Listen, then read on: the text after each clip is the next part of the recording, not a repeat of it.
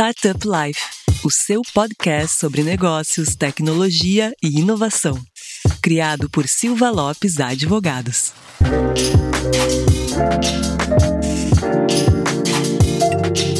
Fala galera, meu nome é Lion Lopes e está começando mais um Startup Life, o seu podcast sobre negócios, tecnologia e inovação. E como sempre comigo, vocês já estão acostumados, me auxilia aqui na bancada minha amiga Cristiane Serra. E aí, Cris, beleza? Tudo certo, Lion. E antes da gente revelar o tema de hoje, aquele recado super importante para os nossos ouvintes. Não esqueça de acessar o portal startuplife.com.br para notícias e informações sobre o ecossistema e também nos seguir no Instagram, startuplifeoficial, nos seguir no Spotify ou na sua plataforma de preferência. Nesse episódio, nós vamos falar sobre o que os nossos convidados esperam para o ecossistema de tecnologia e inovação no restante de 2021. Já passou um trimestre, mas a gente vai fazer a projeção para o restante do ano. Então, vamos bater um papo com os nossos convidados sobre o cenário atual, as tendências e mais temas que cercam o mundo da tecnologia e inovação. E Lion, conta para os nossos ouvintes quem são os nossos convidados. Isso mesmo, Cris. E para ter essa bucha de falar um pouco de tendência nos últimos anos que foi tão tão complicado, né? E provavelmente 2021 agora a gente também vai ter bastante oscilação. Uh, a gente está trazendo duas pessoas aí de ecossistema que com certeza vão, vão assumir essa bucha e conseguir representar bem. O primeiro convidado que eu peço aqui para se apresentar já nem precisa mais de tanta apresentação, porque já vai poder pedir música no Fantástico, que está participando aqui pela terceira vez junto com a gente, que é meu amigo Paulo Silveira, CEO da Lura. E aí, Paulo, beleza? Oi, Lion Cristiane, obrigado pelo convite. Estou muito contente de estar aqui mais uma vez. Maravilha. A gente que agradece, a gente fica contente aí, Paulo. E para fazer parceria com o Paulo aí para falar um pouco sobre tendências, a gente trouxe o Eduardo Fontes, que ele é analista da Distrito Data Mining. A Distrito, a gente já teve um episódio aqui com a Lilian, e então a Distrito é um baita de um case aí super interessante, e o Eduardo Fontes, ele trabalha nessa parte do Data Miner, de análise de dados lá da Distrito, e auxilia naqueles reportes, coisas mais lindas visualmente falando, e, e cheio de informações interessantes. E aí, Eduardo, beleza? Tudo bem, Lion? Cris, obrigado pelo convite. Paulo, tudo bem? Vai ser um prazer bater um papo aí com vocês, discutir um pouco sobre essa temática também. Maravilha, e é com esse time aqui que a gente vai falar um pouco sobre tendências do mercado de tecnologia, Cris. E para a gente não perder o nosso costume aqui e tradição, a primeira perguntinha está contigo. Vamos lá, então, abrir a nossa mesa de debates. Estamos a poucos dias de encerrar o primeiro trimestre de 2021. Lembrando então ao nosso ouvinte que esse episódio foi disponibilizado no dia 26 de março, por isso estamos a poucos dias de encerrar o trimestre. Então eu quero saber dos nossos convidados. Qual é a variação deste início de ano para o ecossistema de tecnologia e inovação? Ela é positiva ou ficou aquém do esperado? Acho que aqui do nosso lado, Cris, a gente tem enxergado, com base nos dados do distrito, que esse primeiro bimestre do ano de 2021 foi super positivo. É, então, se a gente puxa aqui os dados que a gente traz dentro do nosso report, a gente percebe que quase um bilhão de dólares foram investidos nas startups somente nesses dois primeiros meses do ano. É, março, a gente ainda está construindo, né, fechando esses valores para o material. É, esse volume é quase é, três vezes superior ao que foi no primeiro bimestre de 2020, que já tinha sido super positivo é, em relação a 2019. Então a gente tem visto é, uma crescente muito grande do, do, volume de investimento recebido pelas startups, o que é super positivo para fomentar é, o desenvolvimento de tecnologia, de novos modelos de negócio e a resolução de cada vez mais problemas aqui no Brasil. E quando a gente olha um pouco sobre o âmbito de, de fusões e aquisições das startups, né, que as grandes corporações têm feito, a gente também enxerga algo super positivo. É, no primeiro bimestre de 2021 foram 25 fusões e aquisições mapeadas pelo distrito, versus 21 que haviam sido realizadas no primeiro bimestre de 2020. É, então a gente enxerga que a tendência né, de compras dentro de grandes empresas como de outras empresas, de, de outras startups dentro desse mercado de, de tecnologia, tende a continuar bem aquecido nesse ano de 2021. Legal. É, esse aquecimento né, do, do mercado de investimento nesse, no início desse ano está bem, tá bem característico. Né? Eu acho que o final de 2020 a gente já uh, fechou com operações de M&A super relevantes para o ecossistema e esse ano de 2021 ele parece que o 2020 não acabou em todos os contextos, né? inclusive nessa continuidade de operação de vários deals também que estão se fechando agora nesses dois primeiros meses. O Paulo também é um, é um grande investidor aí do ecossistema. Como que tu enxerga também, Paulo? Tu tem essa mesma impressão que o Eduardo? Por ser um grande investidor, é ótimo. Hein? Tem que valorizar os convidados, né, Paulo? Pois é. é acho que é realmente, não é? O Eduardo tem inclusive os números, acho que todo mundo viu que acelerou bastante o cenário e o cenário é de capital abundante, não é? A disputa, é, o dinheiro está cada vez mais fácil para as pessoas captarem, não só em VC, né? Não só falando em VC, até as aquisições, até os IPOs grandes, até caixa grande de muita empresa com muita liquidez, seja de geração de caixa, seja de investimento. Então gera esse cenário complexo de, de disputa, de que algumas pessoas até criticam, que fala que é o cenário de inflação de ativos, né? Porque a gente não tem a inflação tão clara é, de commodity, mas dos ativos financeiros, parece que tem aí um movimento grande. Onde isso vai dar, acho que aí é só especulação, eu, não tenho a menor condição e, e, especialidade de dizer. Mas acho que esse é um, é um fato, não é? A abundância de capital e, e famílias e fundos com uma liquidez elevada, gerando essa, essa oferta de novos produtos, né? IPOs na B3 estão tentando com faturamento de 20 milhões de reais. Onde já pensou isso, né? É incrível mesmo, né? É incrível pensar que a, empresa que eu fundei fatura cinco vezes mais do que uma que vai fazer o IPO. Eu acho é, muito interessante. É óbvio, tem, tem um risco aí, mas os investidores têm apetite, né? Seja pessoa física ou até mesmo fundo que precisa alocar. Acho que isso também é um sinal de perigo, né? Quando você precisa alocar, e acho que é o cenário de alguns fundos, a gente pode cair em umas situações meio, meio complicadas. Mas eu acho que o cenário é positivo startup crescendo, com razão, com espaço e com, com tese. Tem algumas coisas meio diferentes, mas. Mas faz parte, né? Faz parte e sempre teve, tá? Perfeito. Sabe que a gente gravou uh, recentemente um, um, episódio sobre Venture Capital que a gente trouxe a Caravela Capital, que é um fundo de, de Curitiba, e a Catarina Capital, que é de Florianópolis. E a gente chegou nesse mesmo assunto, né, sobre o mercado tá aquecido de uma forma excessiva ou não, se está dentro dos, dos padrões.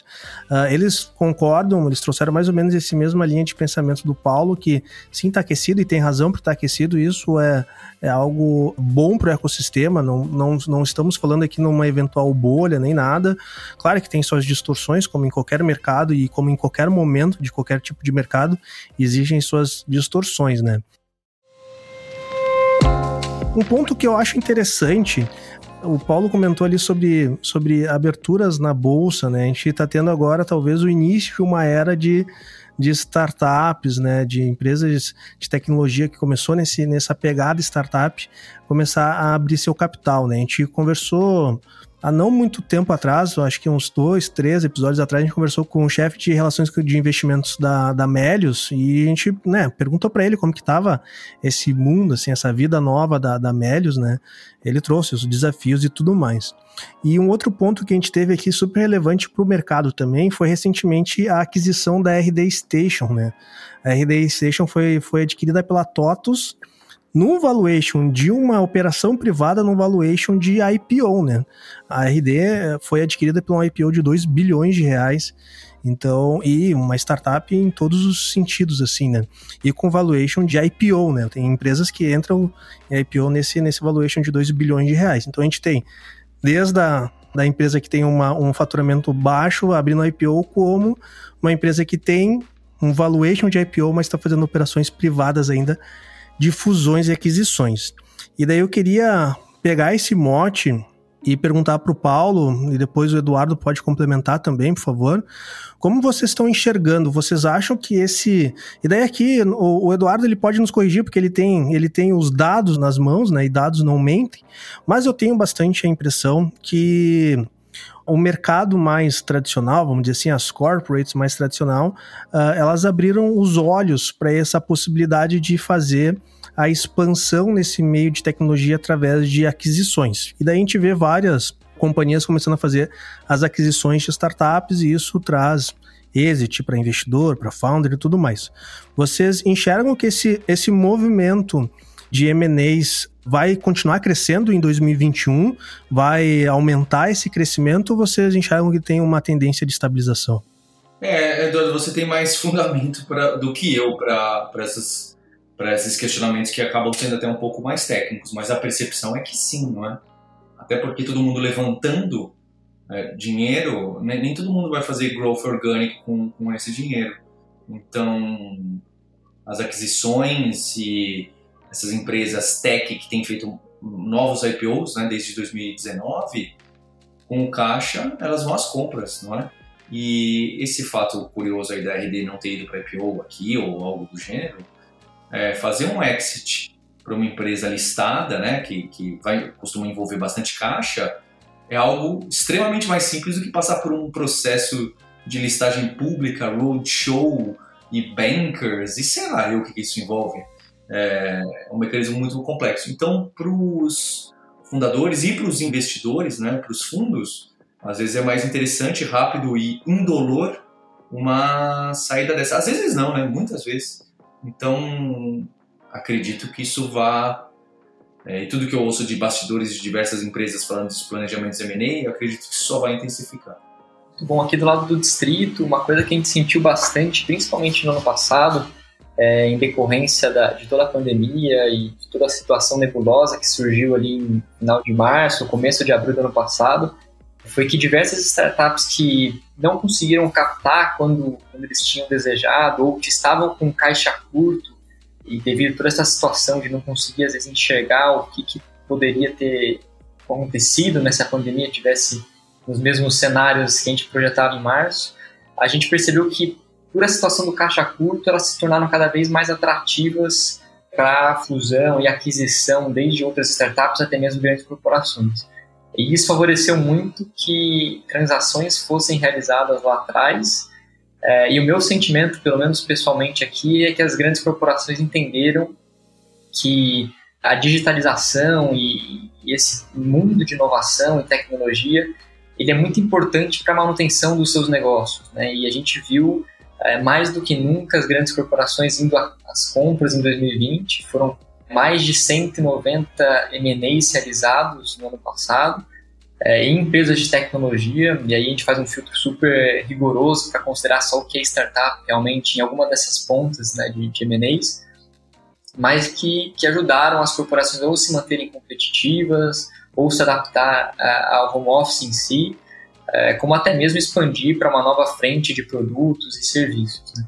É, e a tendência é que, com esse, com esse sentimento se mantendo agora em 2021 e as grandes corporações entendendo essa nova possibilidade, é que continua super elevado. Então, a gente já teve um ano, é, já começou super aquecido né, com, a, com a local web, já adquirindo algumas startups ou anunciando algumas startups. É, a Magazine Luiza também já se movimentando, Via Varejo também se movimentando muito no mesmo mercado.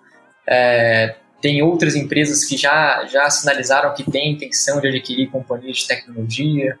É, então, acho que a gente pode esperar um mercado ainda mais aquecido em 2021 e os dados mostram que a gente começou mais aquecido que 2020. É, em relação a, ao IPO, o que a gente tem enxergado é que uma grande possibilidade de fim de esteira, né? Quando a gente coloca os investidores de, de venture capital lá nos estágios bem iniciais, do pré-seed, seed, até mesmo anjo, é, e como até fundos de Series A e Series B, o IPO ele marca é, desinvestimento, né, uma possibilidade a mais para eles terem um retorno dentro dos seus fundos. E acho que é super positivo para o mercado. Mas agora, Eduardo, eu quero fazer uma provocação para ti, para o Lion, para o Paulo, e eu quero palpites de vocês. Eu quero saber para vocês quais são as startups que vão seguir, como tu falou, abrir o capital, a gente já deu o exemplo da Melius, então eu quero os palpites de vocês. Quais startups vão seguir esses passos e abrir o capital neste ano, né? Agora tentar ser um pouco de futurologia, né? O bom é que sendo futurologia não tem, não tem chance de errar, né? É só, só uma, uma aposta, né? A gente não vai cobrar de vocês depois, podem ficar tranquilos.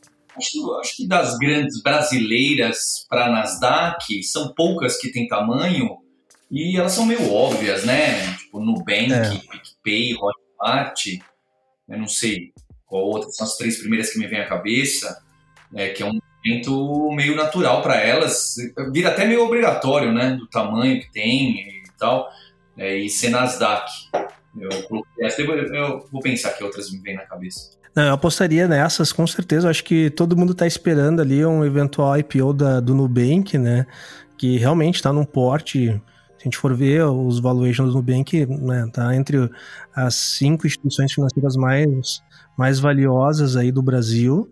Uh, tem porte para fazer isso, mas eu vejo que eles também não estão com muita pressa nisso. Eles estão num movimento super, super tranquilo de fazer esse, essa, esse movimento, né? Uh, eu apostaria muito no Nubank para a gente ver um IPO, não esse ano, mas talvez nos próximos dois, três anos. Eu acho que a gente vê um IPO, um IPO de Nubank.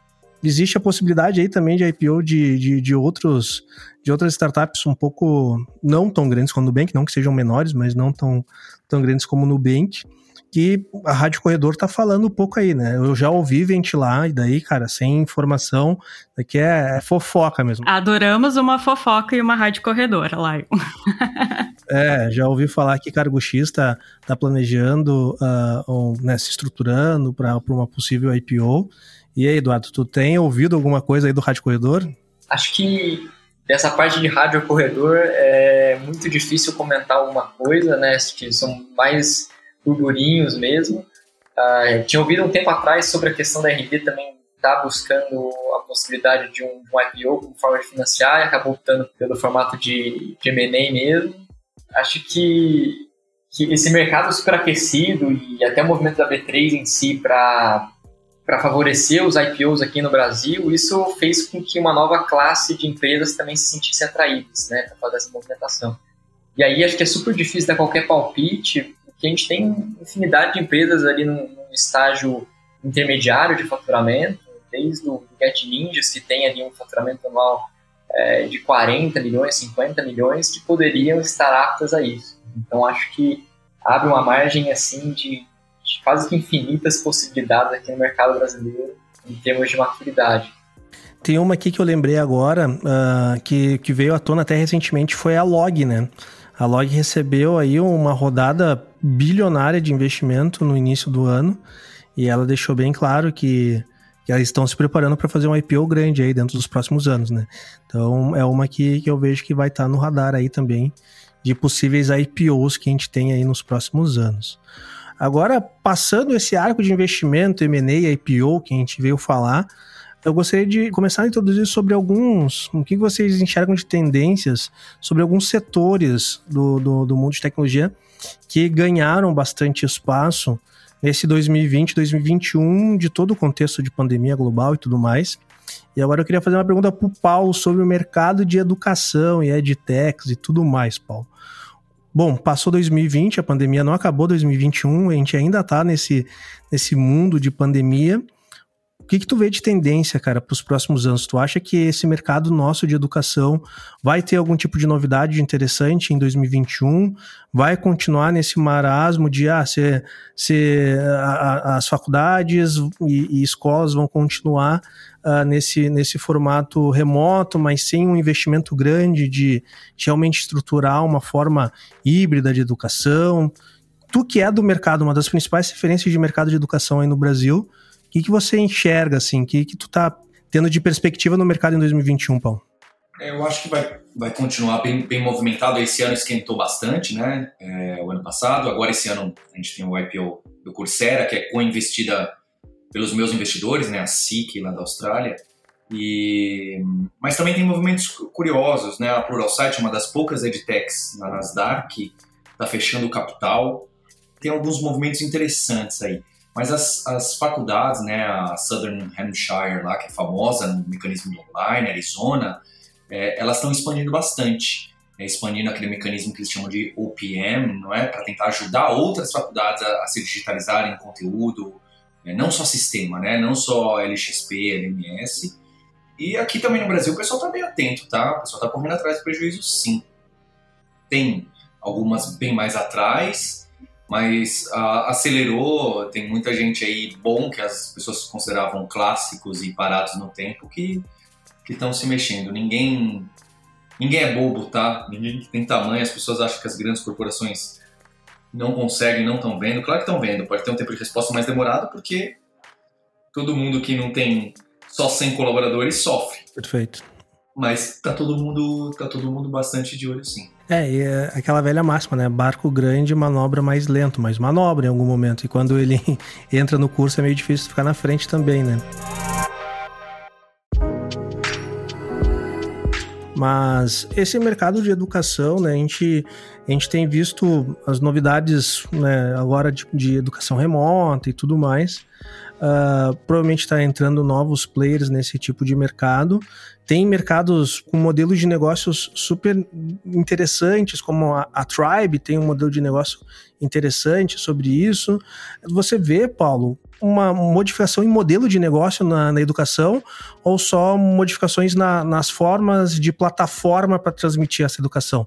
Tu acha que tem alguma questão de modelo de negócio aí que está vindo interessante, até de mercado que tu tem acompanhando estrangeiro que, que tu acha que possa começar a pipocar aqui no Brasil? É, eu acho que talvez do modelo do, disso aí, né, do pagamento, financiamento, ASA ou, ou outros modelos híbridos que existem, que também não são novos, tá? São antigos, mas que tem pegado agora é, aparece sim. Agora, no modelo que você colocou, acho que esse vai aparecer muita coisa nova. Mas já no modelo de como as pessoas se educam e o método e os sistemas, eu acho que a gente sempre superestima. Porque sempre tem esse assunto que a inteligência artificial na educação vai não sei o que, e aí você vai aprender 100 vezes mais rápido. Isso não existe.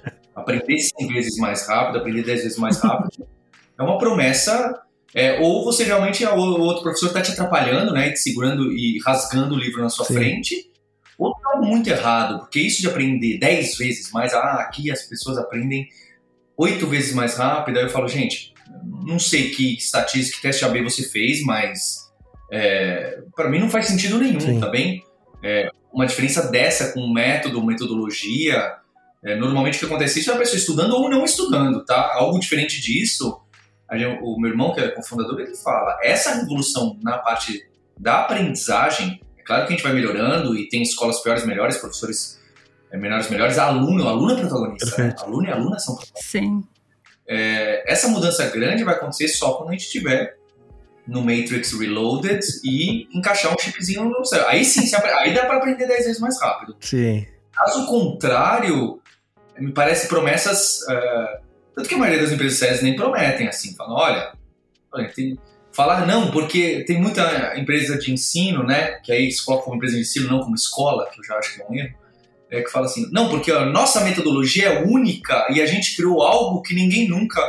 Falo, gente, você já foi professor, você já estudou mesmo pedagogia, você já foi numa sala de aula, você já pegou na mão do aluno e fez exercício com caneta, porque essa metodologia inovadora que está nascendo por causa do blockchain e o NLP, eu realmente tenho um preconceito e uma desconfiança enorme. Posso dar com a cara no muro? Posso dar, posso dar. Mas eu acho bastante estranho. Sim, e, e, tem agora uma. Aumentou bastante, teve uma enxurrada de, de, de, novos professores, né? E isso aqui não é. Não é uma crítica aos professores de verdade, né? Mas hoje todo mundo, acho que a, a gente tinha aquela evolução, né? de, de de, de carreiras secundárias, né? Carreira secundária, ah, eu sou ator, modelo e dançarino, depois evoluiu para influência digital, agora tá os podcasters e agora todo mundo também é, é professor, cara. E tu vê, assim, pessoas sem, sem muito, muita substância por detrás, né? Sem ter construído muita coisa, querendo ensinar outras pessoas sobre isso. Eu, eu, eu acredito que todo mundo tem algo a ensinar, mas também existe aí um mercado muito carente de querer aprender usando metodologias ah, super mirabolantes ou querendo entender a fórmula mágica para fazer alguma coisa, e isso acaba uh, tendo uma enxurrada bastante no mercado de, de professor de alguma matéria específica XYZ e acaba, vamos dizer assim, sobrecarregando um pouco o mercado e podendo ofuscar um pouco aqueles, aquelas plataformas de educação que são um pouquinho mais, uh, que são mais profissionais, que têm uma metodologia um pouco mais preocupada realmente com o aprendizado do aluno. Isso me lembra um pouco aquela aquele movimento que a gente teve nos anos 90 das escolas de inglês, né? Começou a escola de inglês que falava que tu ia aprender em três anos, depois começaram a falar que ia ser em 18 meses, depois de um ano, depois tinha a escola de inglês falando que tu ia aprender qualquer coisa em três meses, né? Então, mas claro que o tempo, o mercado acaba corrigindo. O tempo é implacável, né? O mercado e o tempo são implacáveis, vão ficar aqueles que entregam realmente o valor. Tu enxergou o impacto disso, Paulo? Cara, lá, isso daqui nem nos incomoda porque é peixe pequeno. É, a questão não é que não, não, incomoda, a gente fica de olho, de olho em tudo. A questão é escolas não são um movimento, não é que nem startups, marketplace, gig economy, que é winner takes all ou algo assim, não é? Escola você faz faculdade em um lugar, curso livre em outro, outro curso em outro lugar.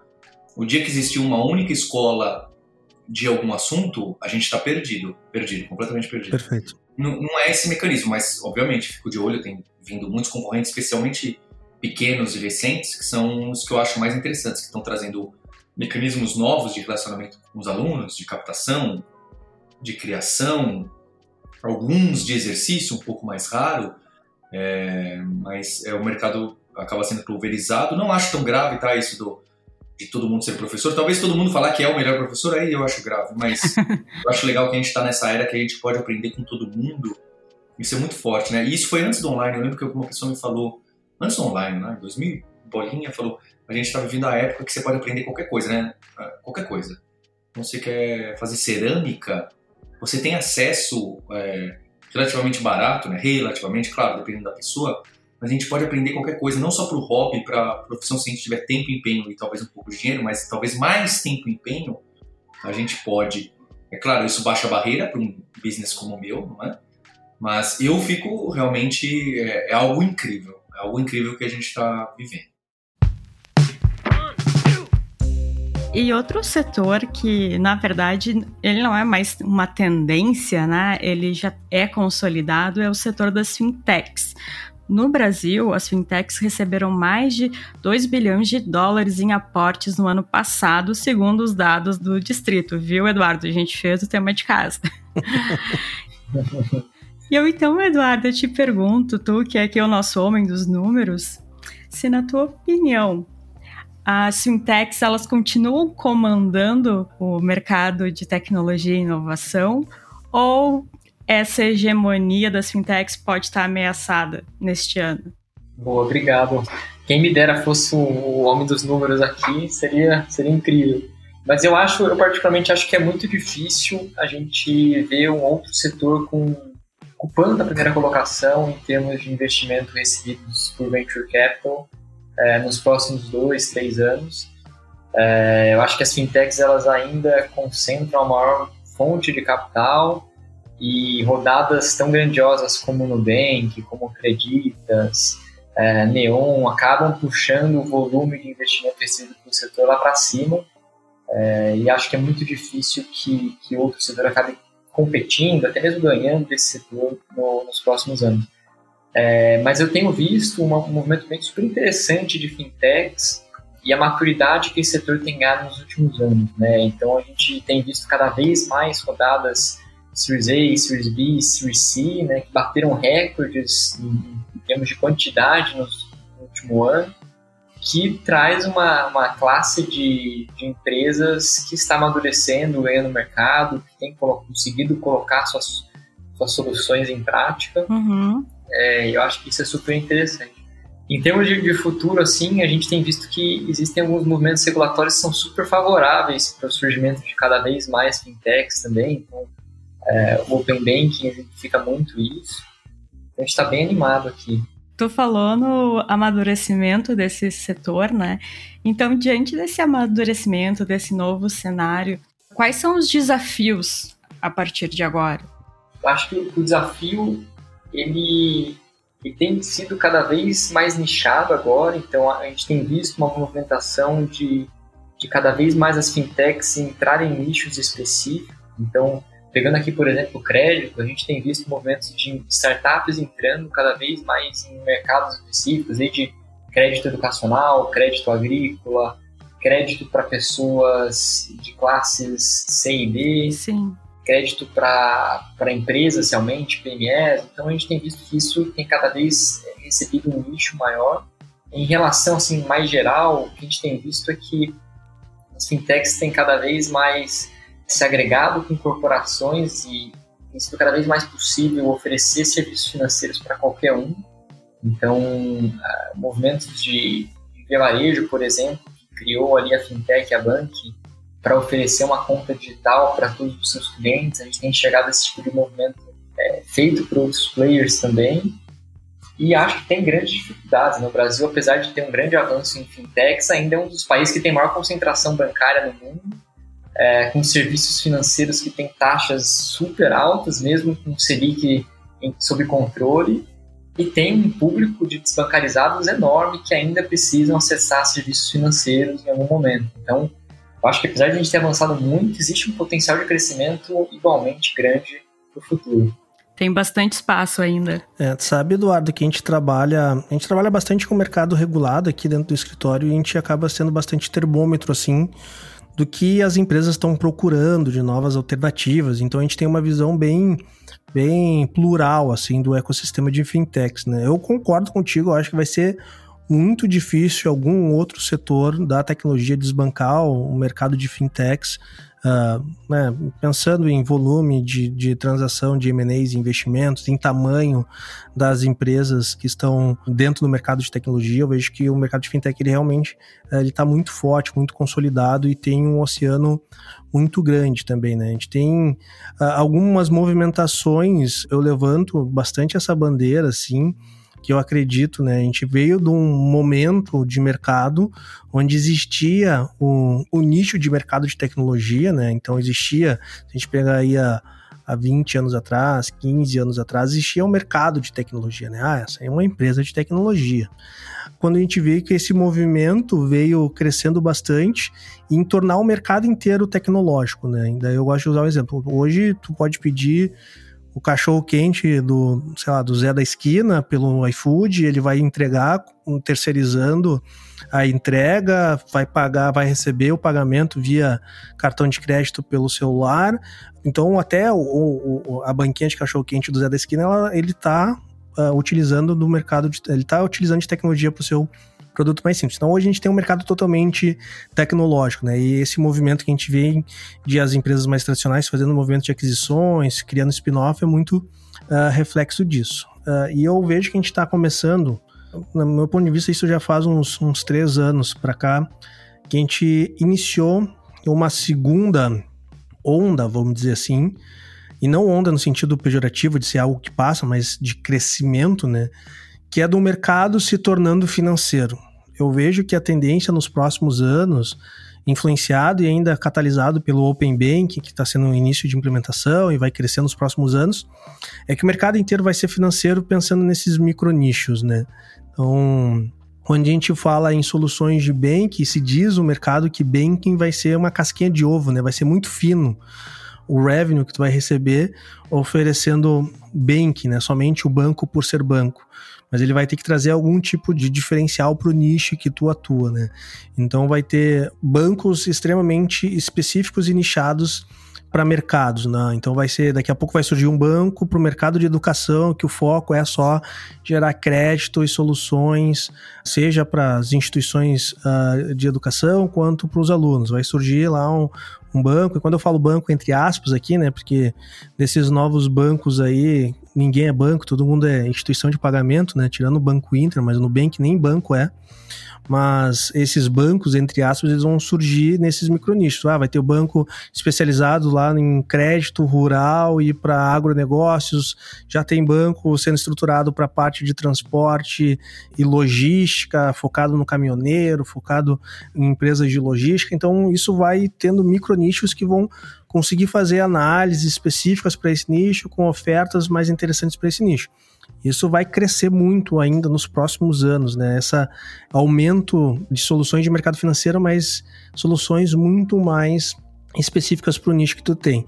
Eu acredito que isso possa ser um movimento que vai descentralizar um pouco, de tirar a concentração bancária, até porque isso não é só um movimento de mercado, mas também é um movimento regulatório, né? Isso está dentro da agenda do Banco Central.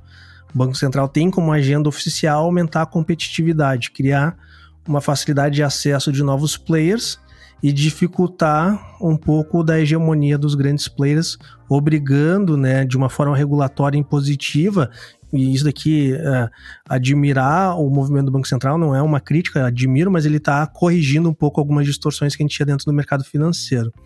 Então eu vejo que ainda a gente tem muita água para correr ainda por debaixo aí quando a gente fala em mercado de fintech. E se a gente parar para analisar, né, a gente falou aqui de IPO, né, de possíveis IPOs, a gente falou do IPO da Melius, a gente estava falando do IPO da Log, a gente está falando do possível IPO do Nubank, mas hoje a gente não tem nenhuma fintech, fintech mesmo, né, que realizou o seu IPO ainda, né?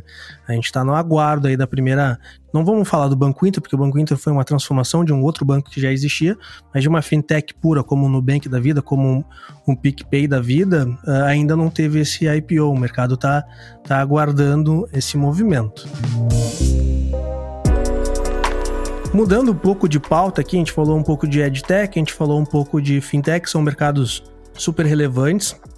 Eu queria escutar agora, começar pelo Paulo aí, que é o cara da, das tecnologias e está sempre atento. Paulo, a gente teve aí nos últimos anos, né? A gente teve o crescimento da adoção de blockchain, foi a grande tecnologia que, que deu uma chacoalhada no mercado, assim, nos últimos anos. Hoje já é super, já tem adoção do blockchain em vários tipos de, de mercado diferente tu tá enxergando aí um pouco, se tá pintando algum outro tipo de tecnologia que possa ser tão impactante como foi o blockchain nos últimos anos?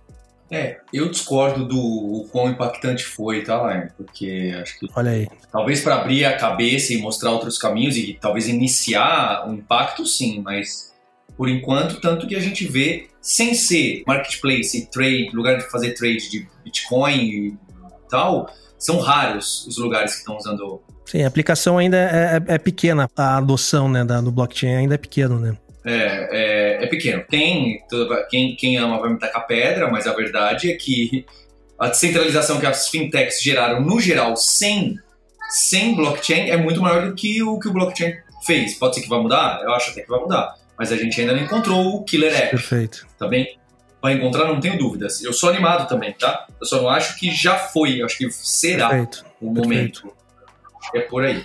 Mas não vejo nada muito diferente aparecendo aí, sem ser os óbvios. O que, que é os óbvios, para quem não, não entende os óbvios aí, Paulo?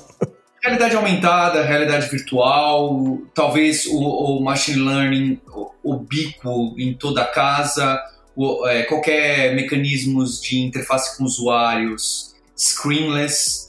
Acho que esses, estão, esses são meio inevitáveis e já está acontecendo e é, pode ser que tenha um, um ponto aí, um momento que dá aquela envergada total, é, pode ser.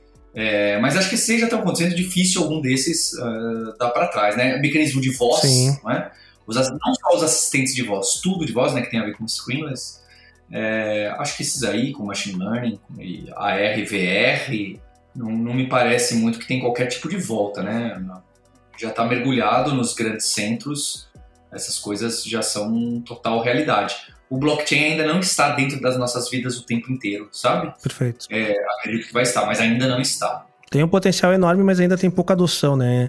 Quando eu quis dizer assim do blockchain que balançou o mercado, é muito disso, né? Surgiu algo novo que tem um potencial absurdo, e claro que ao longo do tempo vai aumentar a sua adoção ou não, né? Mas é, era mais nesse ponto, assim, né? De uma nova tecnologia que, que surgiu. Eu sou bem leigo nessa área, mas a percepção que eu tive do blockchain de ser tão impactante assim, uh, o debate em volta do assunto é que meio que surgiu, não que surgiu do nada, porque isso já era bem discutido há algum tempo, mas ele emergiu assim para o público em geral, né, numa, num crescimento bem, bem forte. Eu, eu, eu acho que concordo contigo nesses pontos que, que essas tecnologias que a gente está há alguns anos desenvolvendo em nível de pesquisa, em meio empresarial, lançando algum, alguns protótipos, tende a se tornar realidade para o público em geral no, nos próximos anos. Nesse ano talvez a gente possa ver algumas coisas concordo contigo. Pelo menos eu também não tenho e nem tenho capacidade de entender se vai surgir alguma coisa diferente. E daí, Eduardo, tu que é o cara, uh, tu oficialmente se tornou o cara dos dados aqui para nós, tá, Eduardo? e não só do episódio, né, é, né, Lion? É o cara dos dados, dados agora do nosso podcast para sempre. Exatamente. Tu enxerga alguma coisa aí, Eduardo, de, de alguma tendência em tecnologia, linguagem de programação, alguma coisa nesse sentido que tu vê que esteja crescendo aí no, no ecossistema? É, acho que, tirando essas que o Paulo mencionou, a gente tem estudado bastante aqui dentro do distrito é sobre inteligência artificial. Então, a gente tem visto já uma primeira leva de empresas trabalhando com isso. É, acredito que tem muito a melhorar e crescer realmente esse mercado, né? mas acho que tem algumas empresas que já até estão sendo notadas e, adquiridas, né? como é o caso da Condu, que foi comprada essa, essa última semana, esse último mês, na verdade, para dentro do mercado. E em termos de investimentos, as startups também estão começando a receber um pouco mais de aporte. Então, se a gente pegar desde 2012, quase um bilhão de dólares foram investidos em startups brasileiras que trabalham com inteligência artificial.